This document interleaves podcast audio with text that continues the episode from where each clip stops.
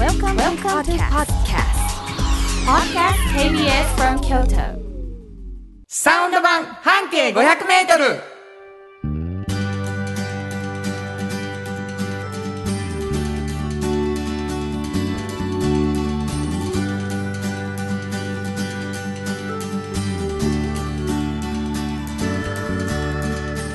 こんにちはフリーマガジン半径500メートル編集長の炎上真子です。サウンドロゴクリエイターの原田博之です。8月20日になりました、はい。なんか嬉しいお便りが来ている。お便りというかあの中野中野くんからはい。とんでもないものサンプラザ中野くんからね、あのー200回やったでしょこの間、はい。その記念にね、うん。まあ4周年迎えておめでとうっていうので、はいはい。お便りくださって、はい。あのー最近ちょっとねあの俳句を読まれるんですよ中ねね。はい、はい。であのすごくちょっと読んでこ来てくださったので。はい。俳句を？一句はい。中野さんの俳句はい、はい。あの紹介したいと思います。ははい。い、言いますね。はい。入れられた半径500メートル玉。京都盆地に祝4年分。わかります？あの輪っかがいっぱいほら盆地の中に500メートルの輪っかがね、うんうん。いっぱい玉のようにできるじゃ500ないですか円やからな。そうなんですよ、はいはい。だから京都の地図にもうバス停を中心にいっぱい円が置かれていってうん。っていうことを中野くんありがとう。すごい気持ちが伝わりました。嬉しい。おもろいやんサンプラザ中野くん あのこの間俺のライブの時もそう。ごめん行けへんけど頑張りやみたいなのがねすごいね。来てまして。ありがとうございます。優あー嬉しい方、東京に行った本当時に。も。あの今日は行けへんけどみたいなね。ね。結構あの嬉しいよね。この間なんかライブで嬉しいことあったでしょあなた僕のそライうなんです。ブで京都町そうなんですよ。あの町内会はい来ていただいて。はい来ていただいてって私行ったですよね。そしたらあのそれにラジオリスナーの方が来られてたおね越しになってたんですね。はいはい。えーっと製麺しない方の近藤です。あはいありがとうございはい、ます、近藤製麺さんのことはい。かけてらっしゃるんですけどね、原田さん原田さん、炎上さんこんにちは。こんにちは。先日原田さんの京都町内会バンドのライブにお邪魔させていただきました、はいはい。とても楽しいひとときをありがとうございました。この日はサウンド版半径 500m に出会ってから初めての京都訪問。おおなるほどライブ開始より少し早めに到着できたのでおやってみました。お一人半径 500m ごっこ。なるほど。行ってみました。市バス工人口。停留所う。なるほど。スマホに表示した。ボル1のバックナンバーを片手に。なるほど。写真に載ってるお店を巡りました。なるほどなるほど。フォーカさんで京野菜クッキーを買わせてもらったり、はいはい。ボンボランテさんのクロワッサンやカンパーニュを買わせてもらったり。うんおかげさまで充実した時間を過ごせました。すごいな。ボボンボランテの前には15時頃だったので行列ができていてびっくり。うん。行列に並びながら店内を伺いおおこれが噂の釜か。あ薪もある。なんて記事に書かれていた情景が目の前に広がって嬉しかったです。ありがとうございました。来てますよこっちも、はい。名古屋の大輝のパパさん。ありがとうございます。名古屋で毎週聞いています、うん今回初めてお便りします、はい。先日京都町内会バンドのライブで新興編集長にお会いしました。はい。たまたま僕の席の前に座っておられうん。顔を見る前に声を聞いただけで新興編集長だとすぐに分かりました。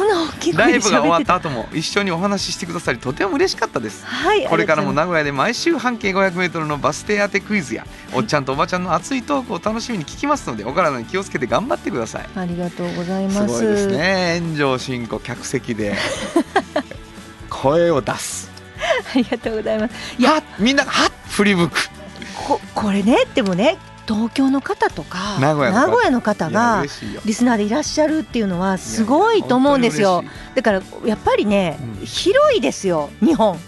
え何を言ってらっしゃるあの、ね。だから京都のラジオ局ですけど、はい。日本中が聞いてるんですよ。そうです。それ分かってくだださい。誰に？誰に？原田さん。あ俺に？はいわかりましたありがとうございます。聞いてくださってる、あなたにとっては唯一無二のその場所で、聞いてくださってると思うんですけどはい。私たちにとっては日本全国で聞いてくださっている喜びがあります。ありがとうございます、えーサウンド版半径 500m 初めて聞いてくださってる方もおられるかもしれません、はい。えー半径 500m というフリーマガジンの編集長が炎上真子さんです、はい。今お便りの中にもありましたが、うん。えーもう随分、えーたくさん10年以上、えー2月に1回出しているフリーマガジンですがこれどういうフリーマガジン？これはねあのあるバス停からね、はい半径500メートル、はいみんなで歩いて、はいこの人はちょっと面白い変わってるこんな価値観あるのかみたいな人を見つけて、うん取材している本なんです。なるほどその取材している本があまりに面白いので編集長にこぼれ話を聞くのはいいんじゃないかと言って始まったのがこの番組です。はい。こぼれ話も面白いんですけどね、うん。編集長自身が面白かったという事実がございまして、は201回を超えて続いております。あ、ありがとうございます。えー編集長がもう一つ、うん。おっちゃんとおばちゃんというフリーマガジンを出しています。はいこれはどんなフリーマガジン？これはあの誰しもおっちゃんとおばちゃんという年齢になるんですね、うん、その年齢になった時に自分の仕事が面白くてたまらないって言って過ごしている方が結構いらっしゃってその方たちにインタビューしてその秘訣を聞いてるような本ですね。まあ人物によりフォーカスってはい。いう感じなんですけども、なんです。えーこのおっちゃんとおばちゃんもこぼれ話してもらおうということでね、2つのフリーマガジンが軸になっている、うん。ラジオ番組なんですけど僕は、えーサウンドロゴクリエイターということでこの番組のおコマーシャルとか音楽とかうん。全部僕がやってますので、はい。この後聞いていただくと俺の音楽がいっぱい聴けます、はい。えーそんな番組なんですが、えーフリーマガジンもプレゼントしておりまして、はい。えー毎毎回1冊ずつ2名の方に半径 500m とおっちゃんとおばちゃんをプレゼントしています。はい。さらにですね原田博之の音楽に対する感想やご意見またはおっちゃんとおばちゃんを読んでの感想を送ってくれた方にサンパックさんよりいただいたフットグルーマーを抽選していると。い。う2つあるんですけど、どこにどうやったら応募できるかというとメールでございます。どこに送ればいいですか？はい。メールアドレスは500アットマーク kbs ドット京都。数字で500アットマーク kbs ドット京都。こちらまでお願いします。ということで KBS 京都のラジオからお送りしていきます。サウンド版半径 500m 今日も張り切ってまいりましょう。サウンド版半径500メートル。この番組は山陽火星トヨタカローラ京都東和ミラノ工務店サンパックかわいい釉薬局サンシードアンバン和衣庵日清電機の提供で心を込めてお送りします産業化成は面白いケミカルな分野を超えて常識を覆しながら世界を変えてゆくもっとお真面目に形にする産業化成お風呂の新習慣。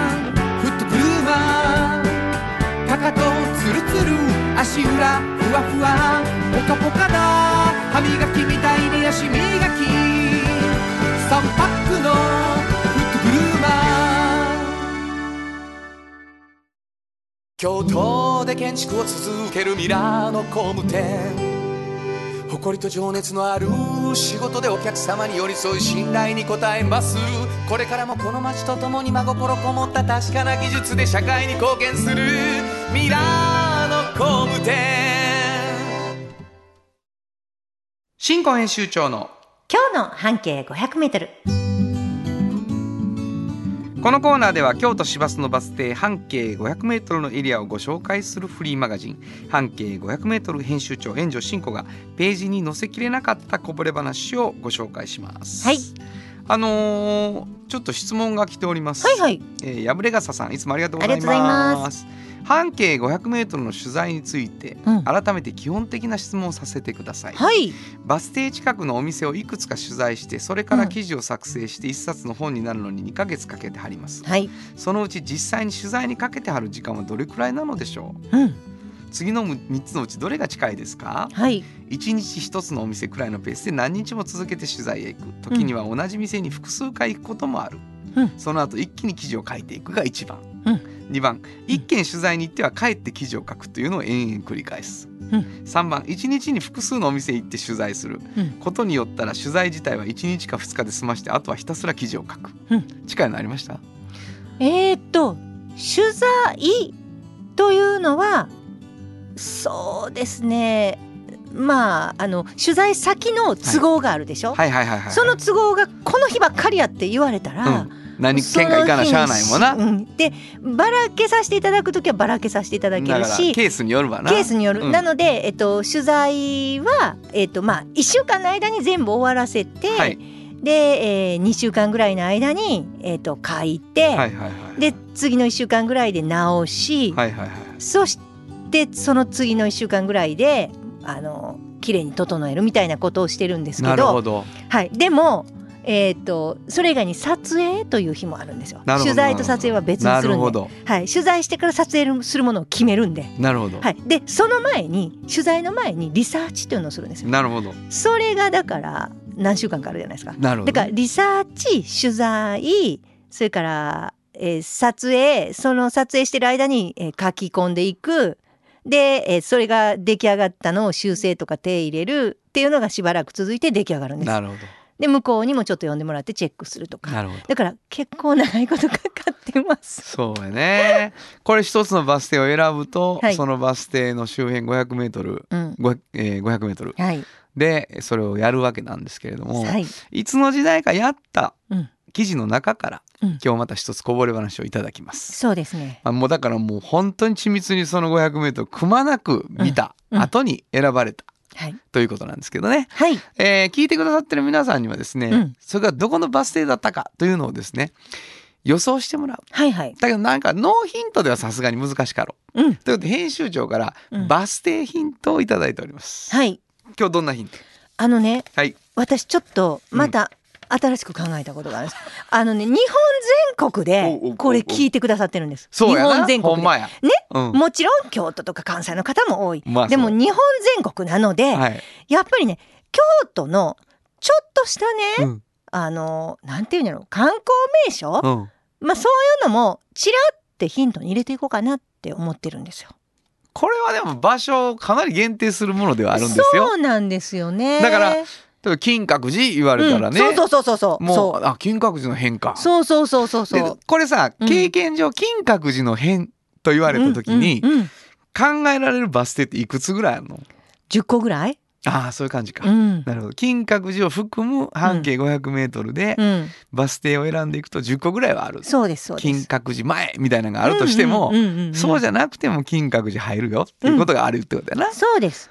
なるほど。うんわかりましたよ。はい。じゃあ聞きましょうヒントを。はい。だから2つ言いますね、ヒント。おなどういうことですか？どういうことやま、ず、観光名所は、生命神社。とうん、ああなるほど。大体雰囲気わかりますわかりますかね。だからこれ。れ京都の人もあれやし、生命神社でパッとひ調べてもらったら場所大体わかるわ。そうそうそうそうそう。の公園がヒント。公園がね、そんな足したかな。あのー公園があるんですよ、その辺に。うん。まあでもちょっと遠いかな、生命神社。そう、まあ、そんな。感じ。はい。今のでわかりました。はいえっと地域的にはうん、京都の観光で見るなら生命神社のあたりうん。ぐらいから攻めてください。はいはい。でその中の、うん。その雰囲気の中のうんその周辺でうん。公園、うん公園にちょっとフォーカスしてバそうです。そうです。合うてる？はい、合うてます。えっともうちょっと聞いてもいい、うん、どうぞ。バス停名に公園はついてますか？ついてます。あわおついてんのかい。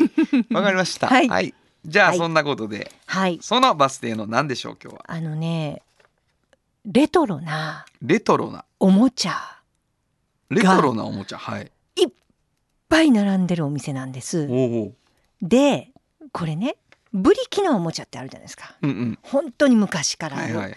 で、そのブリキのおもちゃに、ハマりまくってししまった人が、はいはいはいもうそれをずーっと集めてたんですけどど。うん。だんだんちょっと手入れてうん。いろんな感じこうちょっと色変えたりとか、はいはい。まあ、直したりとかが始まってそのしだしてたらで並べてたらだんだんね直してください 言われるようになってきた。もうどんどんやっぱ全国にうん。そういうブリキのおもちゃが大好きな人って実はいっぱいいるんですよ。なるほどニッチな層が、うんうん。そういう人たちが直してくれるらしいでっていう噂を聞きつけてもうどんどん持ってくるようになって、うん。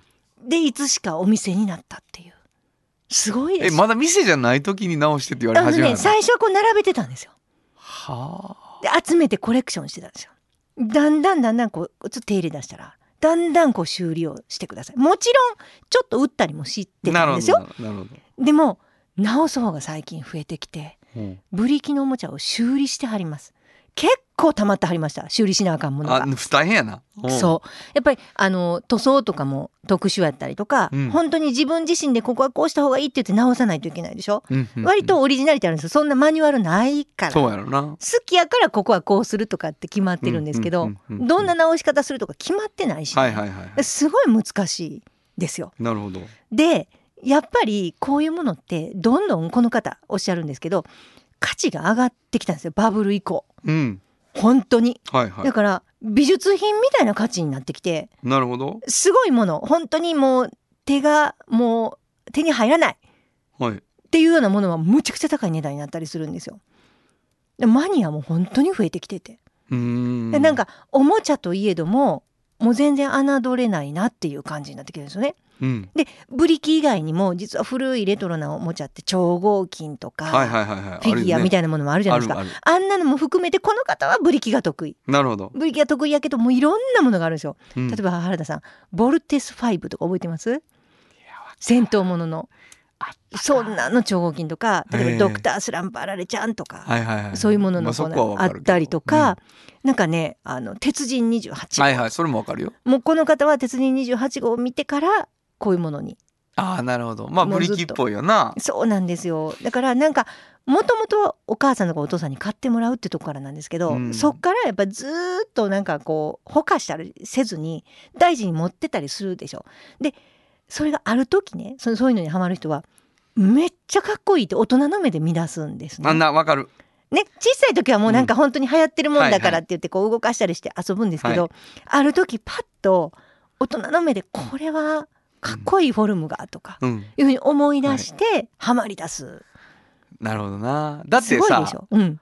大人が作ってるしなそうそうだからそそれが何たるかっていうのが違う見え方がが始まるんやろなそうなんです。でなんかね煙を吐くようなものもあるんですよブリキのおもちゃに。へえすごいでしょ？構造とかが。うんだからこう脱脂面にねうんちょっと油を含ませて熱したもんをちょっとやったらわーってこう煙がわーって出るようになったりとかするんですけどそれがドーナツ型の煙を吐いたりするものもある。すごいやんポッポッポッポッポッって。で燃えたりするような危ないものではないんですけどその煙がファッファッファッファって出るようなそういう仕組みとかを直したりはするというだからもうマニアにはたたままらないんですよね。たまらんこれお店はだからいっぱいそれがうん、売ってんのもあるし修理依頼されたもんも山積みになってもういっぱいいっぱい、夢のような場所やね。もうすいごいです。だからこうあのこういうゴリラがシャンシャンシャンシャンってするやつとかあるじゃないですか。シンバルみたいなもの。チンパンジーじゃなくてゴリラか？ゴリラでした私が見たのは。はい。そうゴリラでした私が見たの。そんなんとかを直したりとかもされてました。なるほど、ね、結構こう直さなあかんもんがこういっぱいずっと並んでて。なるほどなるほど。そうなんですよ。場所どこですか？場所っていうかあのお店の名お前店はねトイボックス佐々木。トイトイボッククス佐々木。はい。佐々木照之さんという人がやってるんですけどね。なるほどね。はい。ここかバス停。はい。これね天神公園前。天神公園前。はい。天神公園っていうのがあるんですよ。はいはいはい。堀川通りのところにね、はいはいはい。へえ生命神社からもうちょっと北に上がる。北に上がったとこや。ははい。いはいはいはい。わかりました。はい。天神公園前ね。はい。わかりました、えー、新庫編集長の今日の半径 500m 今日は京都市バス天神公園前停留所の半径 500m からでした。FM94.9 メガヘルツ。AM 千百四十三キロヘルツで KBS 京都ラジオからお送りしています。今日の一曲。はい。ここで今日の一曲なんですけどね、うん。えーブリキがちょっと歌詞に出てくるこの曲にしてみました。大橋トリオ僕と君本当はここでジャスラック登録の名曲が流れてるんだよ。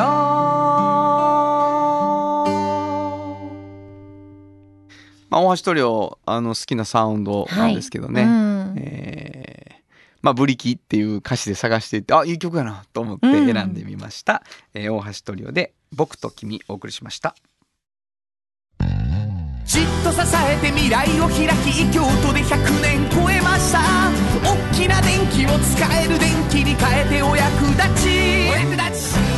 みんなの暮らしをつなぐのだ。日清電気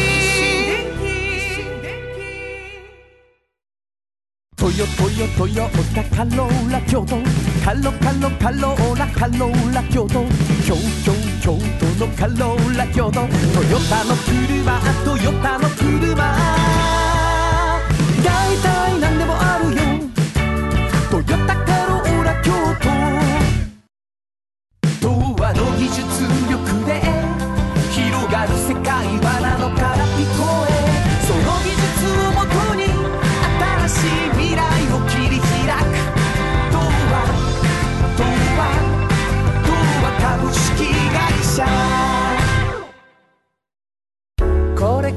自分中心の人生を生きよう生まれ変わりたいあなたのために大人が輝くファッションブランドかわいいカフェ小さな花。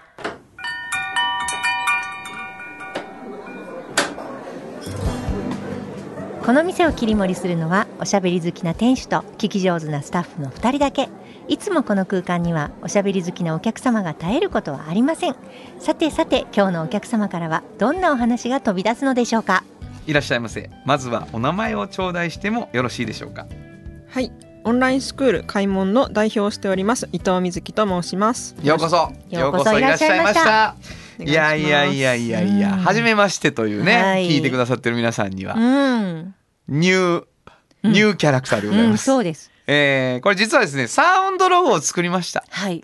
この開門という。オンラインスクールのね。オンラインスクール開門です皆さん、うん。ちょっとイメージをしてください。うん。オンラインスクール開門ってなんやねんと。本当に。オンラインスクール開門ってなんやねんと思いながら聞いてください、はい。えーまずは聞いてください。できたサウンドロゴです。できないなれないきっと無理変わりたい自分を閉じ込めているその門を開こうオンラインスクール開門好きなことを仕事にしよう。なりたい自分になろう。ちゅうわけでね。ええ曲やね。ありがとうございこます。れほんまええね。あの気づいたんですけどえ？水木さん名前言っただけやね。ごめんなさいごめんなさい。いやもう水木さんもちょっとテンション上がってますよあもうね今本当にありがとうございます。いやもう無理やり上げたやんいやめっちゃ気に入ってる歌あほんま乗ってましたうん。ずっと聞きながら。ねあほんまです、はい。よかったです。あのーオンラインスクール開門、うん。今一回だけ聞いた中で、はい。あのもううちのリスナーはね、はい。あなるほどね、うん。そっちの開門ね。うん。と思ってくれた人いたと思いますけれども、これはどういう字？はい開門ってどんな字ですか？あ、あのー開く門で開門っていう風に言って、うん。ちょっと関西の方だとうんお買い物みたいな。そうやな、もう絶対それやと思う。あのね開門って言ったらお買い物なんですよ 普通は。でも全然わからなかった最まあでもその初門を開こう歌ってはったしな。そう。あ開こう。もうもう開くんやな、うん。開門やな。うん。まあ分かる人は。わかるかな。ちゃうかな。わかるかな。分からんか、はい。これはもうものすごいもう開くイメージで歌ったからね。そうですね。うん。うん。これどういうオンラインスクールなの？あそうですね。えっとまあ開門と開く門っていうことで、はい。この門っていうのがそもそも人が持ってるこう扉をとか門とかを開くっていう意味でつけたんですけど、内容としては主に20代から30代ぐらいの起業とか副業を考えてる方に向けたオンライン中心のサービスっていうふうになってて、うん。でまあ、今社会情勢でこう起業を考える方とかうん。副業会社でも推進されたりっていうのがあうんって、まあ、その趣味を仕事にしたいであったりとか、はいはいはい。事業を今もうやってるけど大きくしたいとか、まあ、いろんなニーズにお応えできるスクールっていうのをちょっと立ち上げました。なるほど。これすごいですよ。だからこう水木さん自体がやっぱりそういうことを自分でもちょっとねやりたいなっていうのもあって自分自身が開門されたんです。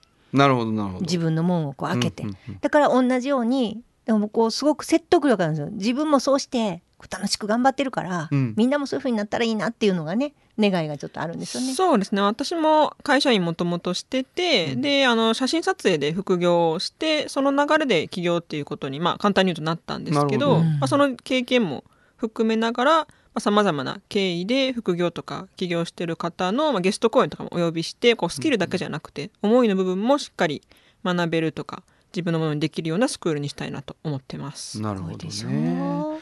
まああの初めましてでサウンドロゴ作らせてもらって、うんうん。でどういう思いなのとかっていう話をね、うんうん。いろいろ聞かせてもらって、うん。で結構いろいろ具体的にどんなコースがあるかとかを歌ってみるっていうのはどうやろうとか、うん。いろんなことがあったんやけど、うん。結局その作り上げていく段階でみんながあその方向やなってなったのは、うんそのやっぱり開けるべき門っていうのが、うん閉まってしまっているっていう状態を一回歌うべきやっていう話が出たんですよね。はいはいだけどはい。できないとかなれないとか、無理やとかって言っちゃってるあなた、うんそこに閉まってるもんがあってその門開けようぜみたいなうん。感じに持っていきたいっていう話になったので、うん。それ良かったですよね。結局そこがそうですね。そこはい語った時に初めて、なるほど。うん、そうですね。最初はやっぱ結構時間かかってしまってあのちょっとどうしたら納得いく形になるかなって思ったんですけどやっぱりその最初に自分の心に蓋をしてるじゃないけど、うん。そういうところから自分の門を開いて新しい自分になるっていうところが一番作っててしっくりきました。そうですよね。いやまあどうぞ。えー、名前やなと思って今。買い物？が最初お買い物と間違うやんとか思ってたんですけど はいはいはい。今そうやって聞いたらいい名前やな買い物って。本当に思ってしまった。本当に。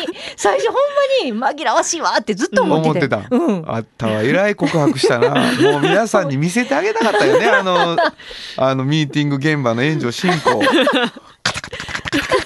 ずーっとパソコンやってるんですよ援助進行が。ほんでもうなんかものすごい文章をね買い物に関して書いてんのかな思ったら 延々も僕らがやったミーティングの後によう仕事進んで違う仕事をしとったんです。よやっぱね水木さんが自分で自らやっぱりこう発した言葉でそうや、やってほしかったから。うん、我慢してたよね。あえてこっちで。ちょっとあんまりこうねはちゃちゃ入れないようにして。じゃじゃは入ってなかった、はい。うん。ただもうキーボードを叩く音だけが響き渡っとったよ本当ですか、はい。水木さん二人でなもいうやもんもんもんもんとしながら買い物しましたよ。なんとかかんとか。なんとか扉を開けられまはいした、でも素開けましたね。晴らしい曲が出来上がってよかった。はい。えーっと具体的にどんなコースというかうん。どんなこう今あれが予定されてるんですか？企業とかしていそうく人ですね、えっと、スキル的なところでいくと、うん。ウェブデザインであったりとか、はい。私がやっていた写真カメラとか、うん。えっと4つ5つですかね。5つコースがあるんですけど、はい。まあ、それをこう事前に収録したら動画って形でこうサブスク形式で視聴できるっていうものと、うん。その先ほどお話ししたあのゲストの方が来てどうやって起業したんですかとか、はいはいはい。どうやって副業してるんですかっていうのを聞いていくっていうのが、まあ、2つの軸ですね。はい。だからまあお話聞く分と専門的なことを学ぶ部分とっていうことですけどね、そうですね。えっともうすでにサイトは立ち上がっていまして、はい。えーオンラインスクール開門はローマ字で小文字、うん。えー KAIMON で、えー検索していただくと、うん。もうサイトが出てくるので、はいはい。これ9月から体験。そうですね。はい。体験日があってそこであのお話あの実際にどういうものをしてるかとかを講師の方から直接お話しします。そして10月からクラスがスタートする。はいそうです。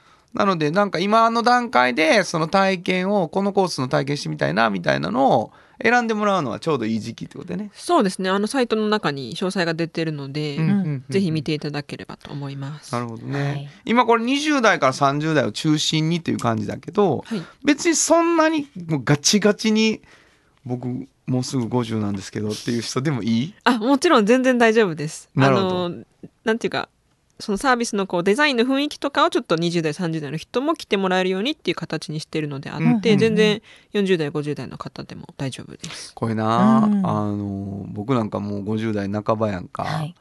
だけどやっぱりね今始めると5年で60なんやけど、はい。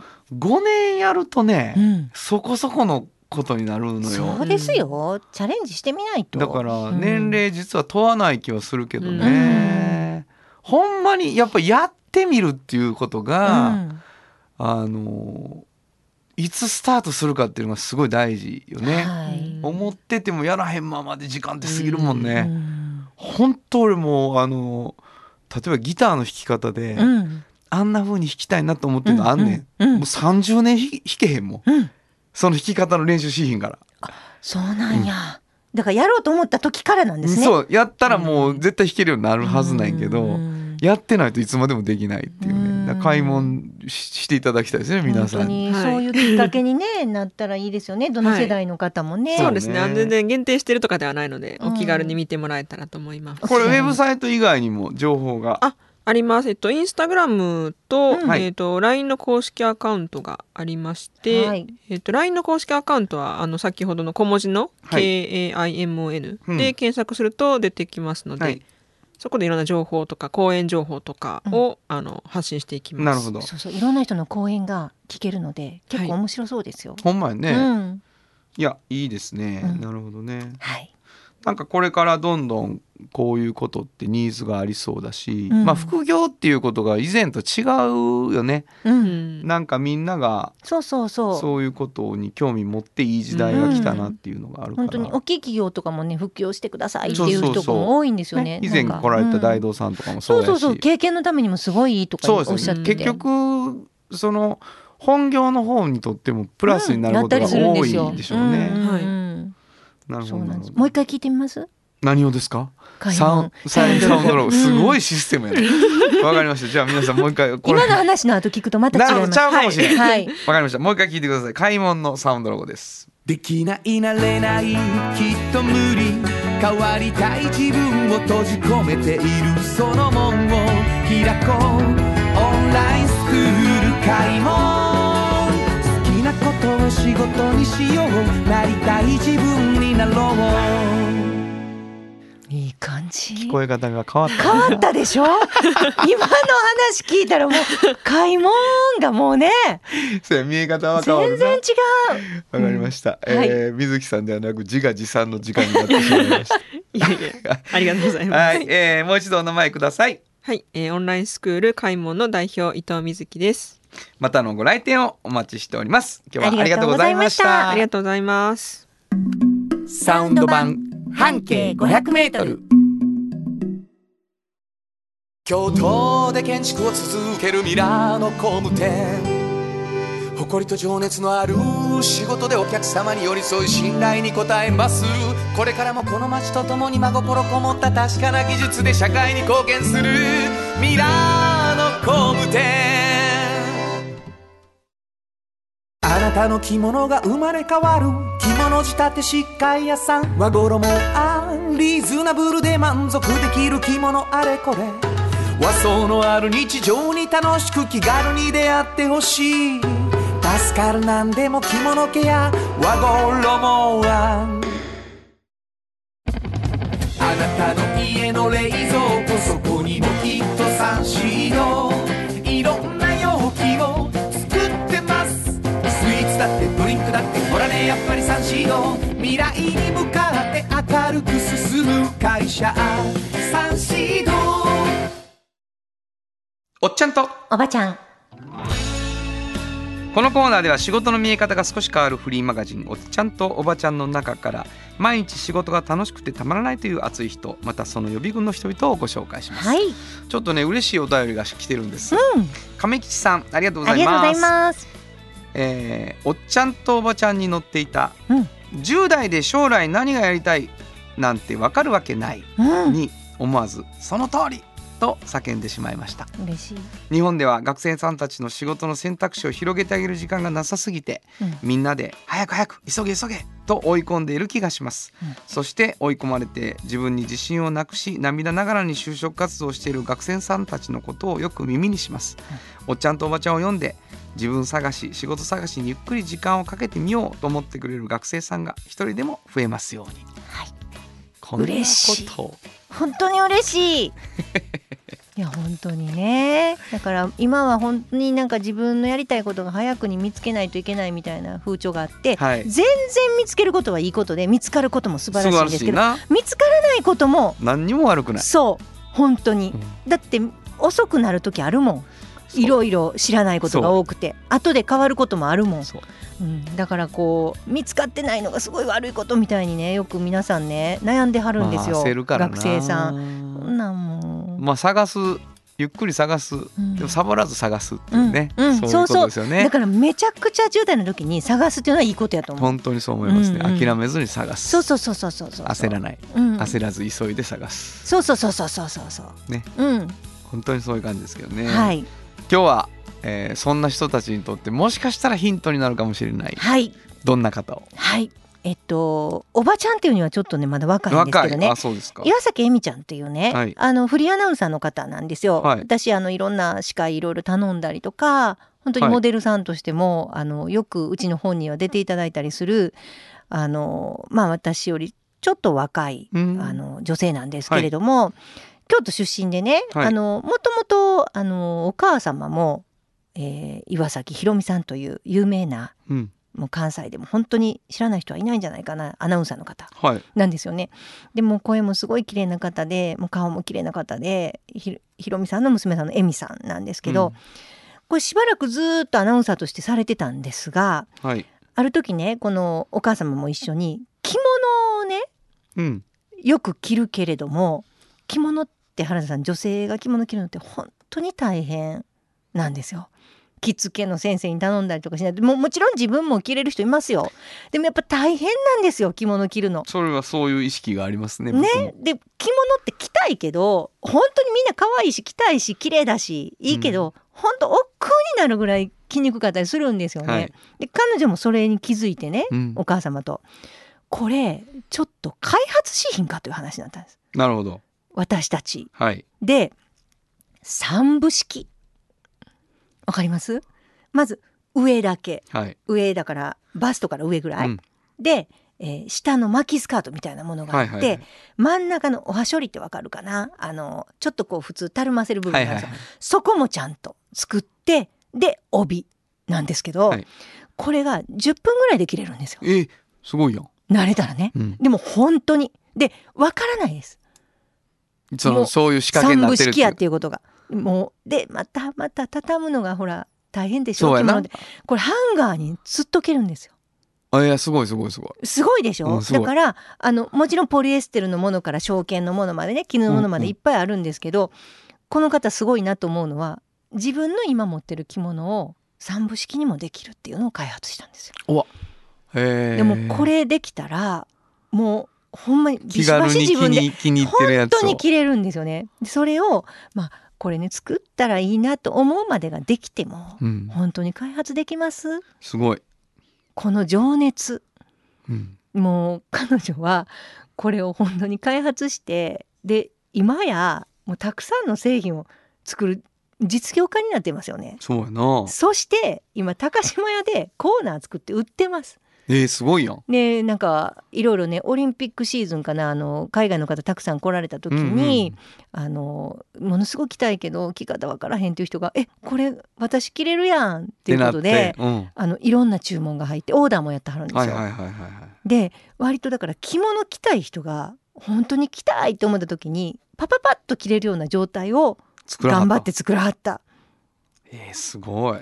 もうね嬉しくてたまらん本人がうんそうやな。もうどんどん自分も着たい着物が着れるしね。で着てなかった人が着るようになるっていうので、ん、すごい頑張って今こう普及してはる感じなんですよ。えー、面白いね。ドリッコ着物って名前つけて、ね、ドリッコ。ドリッコ。うーん。で株式会社ドリッコっていうのをフリーアナウンサーしながらこの人立ち上げたんですよ。すごいね。もうこのなんか小さな華奢な体でうんなんかもうどうやってこんなバイタリティがって私はもういつも思うんですけど もうすごいよ本当に。そうやな、うん、僕ねなんか何回かそういう着物着ざるを得ん男のね着物着ざるを得ん時があってでこう役者さんとかってこう畳むも上手だし自分で帯締められる人もいるから、ちょっと教えてもらったりしてあこれ自分でできたらかっこいいな、うん。やりやれるようになりたいなその時はちょっとできるようになったりしたんだけど、はい、やっぱ忘れちゃうんですようん、日常的に着てないから。はい、だけどこうハンガーにかけててそんだけ着れるようになってくるとどんどんこう自分のほんまに普通に着るものになっていくでしょうね。うんだから変わるよねきっとそうですね。着物感がその人の持もってる。面白い挑戦としてはすごい面白いなと思いますね。うんだからやっぱりそのなんていうんかなこうこんなんこうやったらいいのにと思ってアクションを起こすことがすごいなーって思うんですよ。そこのそこの違いな。だってアナウンサーやってて別にアナウンサーということで仕事はあるわけでしょ。でもこれに疑問を感じてやろうっていうねうんだから本当に開発で時間かかったと思うんですよ。うん、すごいなうん高島屋で海外にも注目されてっていうところまで来たはんだね。そうそうそうそう。いやいやすごいですね。わかりました。はい。本日のおっちゃんとおばちゃんご紹介したのは？はい、えー株式会社ドリッコの岩崎恵美さんでした。サウンド版。半径500メートル。今日のもう一曲。はい、ここでもう一曲なんですけどね。覚えてるかな？着物でね、うん、あの宝所持の純っていうのでね、うん。この人がこの歌を歌ってたんですね、えーシーナ・イーストンストラット。本当はここで Just like 登録の名曲が流れてるんだよ。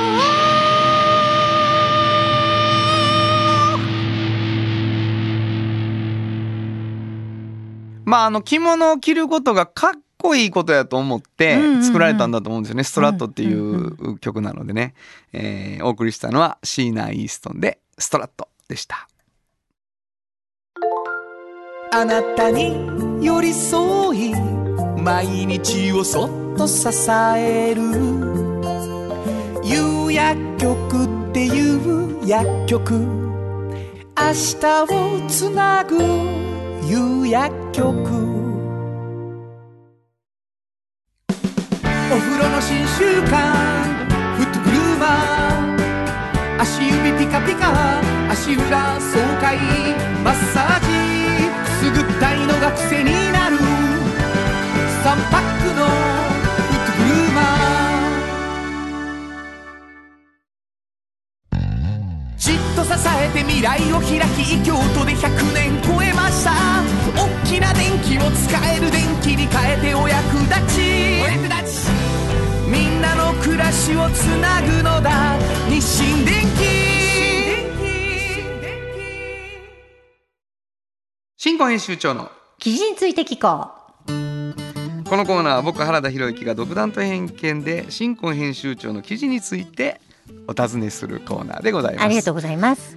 なんかお便りが来てる。はい、えー、小春日和さんありがとうございます。いつもありがとうございます。原田さん、しんこさんこんにちは。こんにちはフリーペーパーとは思えない読み応えたっぷりな半径68号を読ませていただいてます、うんボルワンとあったのでうん。新しいコーナーでしょうか。うん、澤智香さんのグルメレポート。なるほど。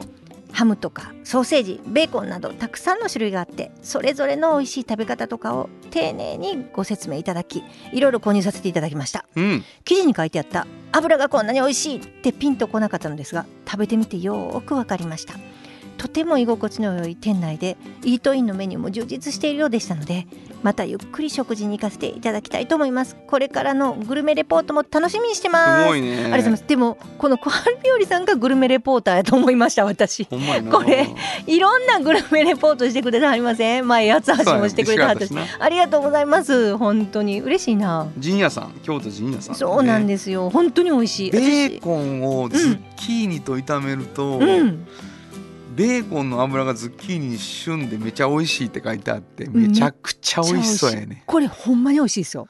ま。あのズッキーニだけで食べてられる。このベーコンの旨味で。すごいな、うん。本当に美味しいんですよ。だから美味しい味が染み込む味のベーコンなんです。ようん。いいよね。いやいやあの記事について聞くということなんですけどね、はいちょっとね前から少しこうお話ししてほしいなと思ってることがあって、はいはいはい。半径 500m の特集記事って、はい。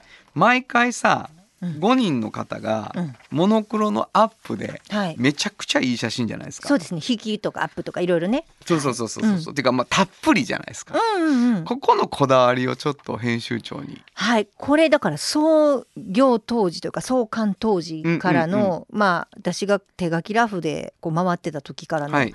こだわりなんですけど、うん。あの本当にまああのなんていうのかな人にフォーカスしたような、はいはいそういう本が作りたかったんですようね。んでこの人は果たしてどんな人なのかどんな価値を持ってどんなふうに生きてる人なのかみたいなことを半径 500m の中で、まあ、多様な価値観を紹介しながら、まあ、紹介したかったんですね。だからこの人の話なんやでっていうのをまず最初に分からしたかった。なるほど。で読者にね。うんでこの人がアウトプットするものがまあ時にはコーヒーだったり、うんうんうん。なんかお菓子だったりっていう食べ物の場合もあれば、うん。なんかクラフトの場合もあるし、うん本当にいろいろなんですけどうん。でもこの人の物語だよっていうことを最初に読者に伝えたかったので人をバーンってもうだから見開きの右全部人。そうなんですよ。そう。だから贅沢に使ってるんですよね。これはもうずっと変わらないですね。リニューアルした時も。いやーでも今の話を聞くと、うん。その人がうん。何をしているかのうん。一番いいシーンをそ撮ってんやな。うそうなんです。だからうわかっこいいな。毎回かっこいいなと思うのよ、うんうんうん。うわかっこいいな。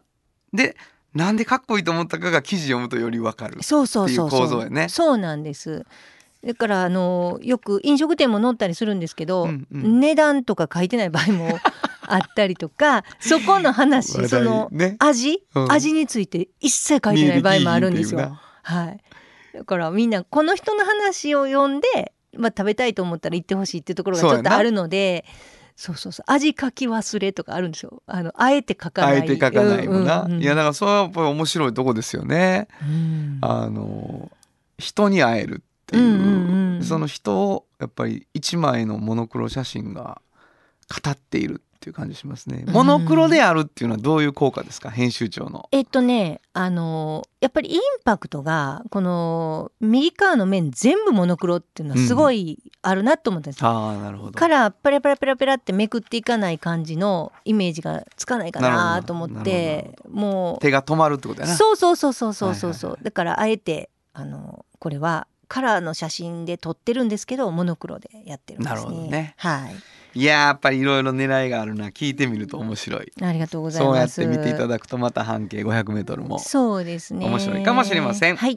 えー以上新庫編集長の記事について聞こうでしたサウンド版半径 500m FM94.9 メガヘルツ AM 千百四十三キロヘルツで KBS 京都ラジオからお送りしています。あの話この一曲。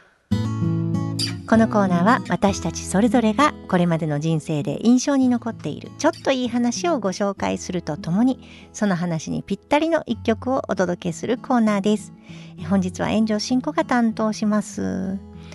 えー私ですねそうこの仕事を、まあ、始めて、まあ、半径を作って、まあ、11年ぐらいも経つんですけれどもあのまあ最初はねこういうこの半径 500m アルバステから半径 500m の中でこんな人がいるっていうのを紹介したいって言って本当に一生懸命作り始めた本なんです。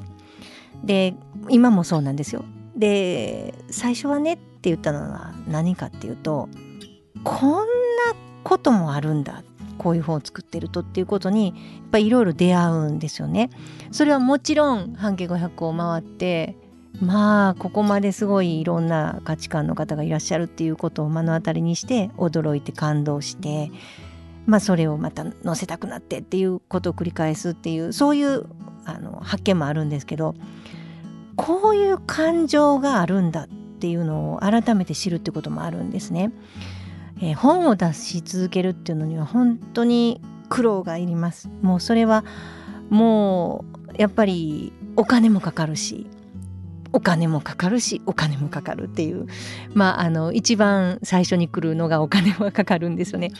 でスタッフみんなが本当にあの頑張ってやってくれるしお給料も出さないともちろんいけないし、えーいろんな業者さんにも関わっていただいてるし支払いもあるし大変なんですよ。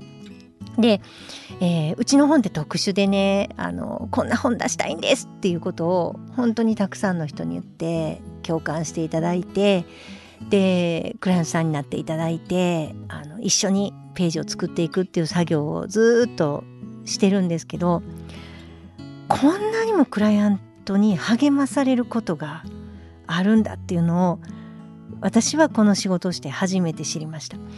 あのクライアントと自分との関係っていうのはなんかこういろいろとこう私がクライアントのために何か PR を考えたりとか企業と一緒に何かを作っていく一緒にいっぱいページを作っていくっていうような関係は予想がついていたんですけれどもこういうビジネスモデルをするときに。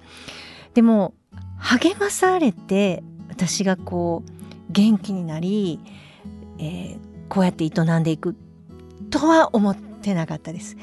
だからこうクライアントさんが自分を励ましてくれる。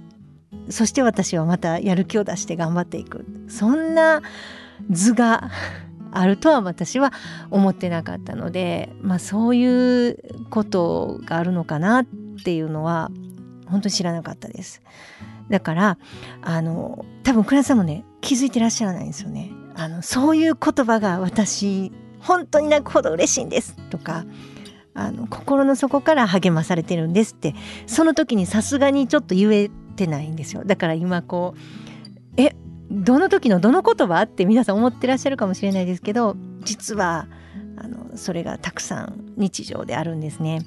でその言葉を聞くたび聞くたびにあ気づいたらへんやろな今こんなに私が励まされてるっていうことをって思ってます。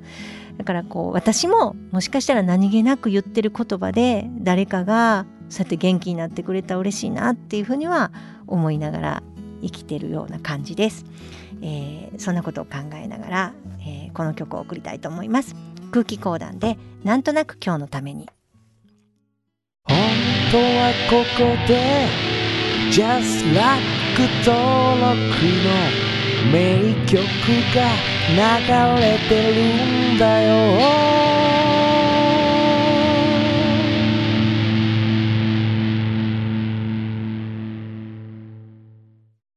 産業化成は面白い。ケミカルな分野を超えて常識を覆しながら世界を変えてゆく。もっとお真面目に形にする産業化成。ヨトヨトヨタカローラ京都。カロカロカローラカローラ京都。京京京都のカローラ京都。トヨタの車トヨタの車。大体何でも